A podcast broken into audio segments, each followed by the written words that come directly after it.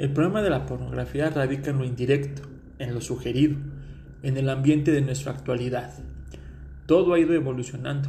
La mayoría de los noticieros, programas de revista, programas de deportes, entre otros, muestran a las conductoras principalmente con escotes y vestidos cortos. Testimonios de ellas han alzado la voz comentando que la misma televisor y producción les piden ese vestuario para captar la atención del público masculino e inspirar al femenino, todo a través de la imaginación, fantasía, comenzando a través de la vista.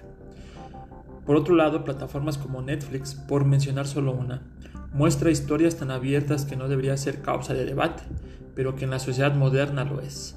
Una historia de un ama de casa con un matrimonio estable, con dos hijos, lo tiene todo en apariencia, más le falta una cosa, la satisfacción sexual. Es entonces que está peleando entre lo correcto y su pasión, provocada por la vivencia de su exnovio. La serie muestra cómo dicha mujer sufre por no hacer lo correcto, pero que necesita satisfacer su deseo. La serie tiene la conclusión de que su esposo debe comprender su necesidad y su amante aceptar que solo estará con él para satisfacer su deseo, que es la verdadera liberación femenina. Historia como 365, que muestra escenas de sexo tan abiertas. Ya no es necesario tener la mayoría de edad o la madurez emocional para poder, para poder verlas. Historia, a través de dibujos animados que muestran erotismos y pornografías, es lo que también te puedes encontrar en Internet.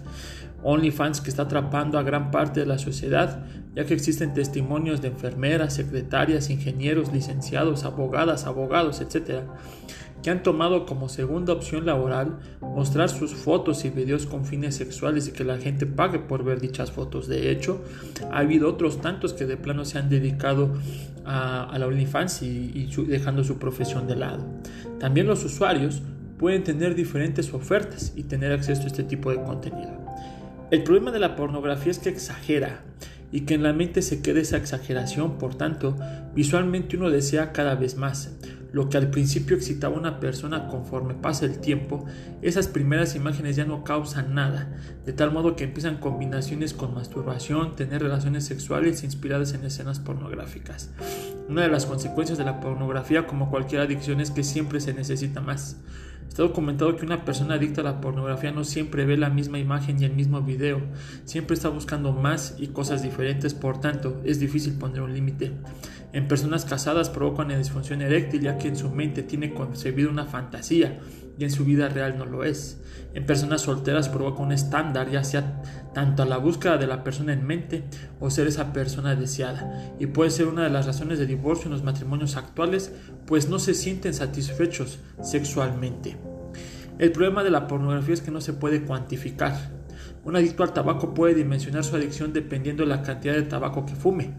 Un adicto al alcohol puede dimensionar su adicción por la cantidad de alcohol que consume. Sin embargo, con la pornografía es difícil cuantificar cuánto se está consumiendo. 5, 10, 20 minutos, una hora, con qué frecuencia. ¿Cuánto es mucho? ¿Cuánto es poco? Se ha documentado que las personas que sufren esta adicción no lo expresan por el temor a ser señalados o señaladas, por tanto, tratan de normalizarlo, y eso es un peligro, pues es el resultado son sensaciones de depresión, ansiedad, tristeza e incomprensión. Esto nos lleva a la timidez y al aislamiento.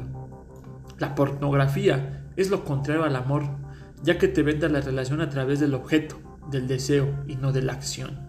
Tristemente estamos llegando a una situación en que las parejas están formando porque me gusta esta parte de tu cuerpo, cómo te vistes o qué proyectas, dejando por debajo en los sentimientos o la personalidad y en muchos casos ni siquiera tomados en cuenta estos dos últimos.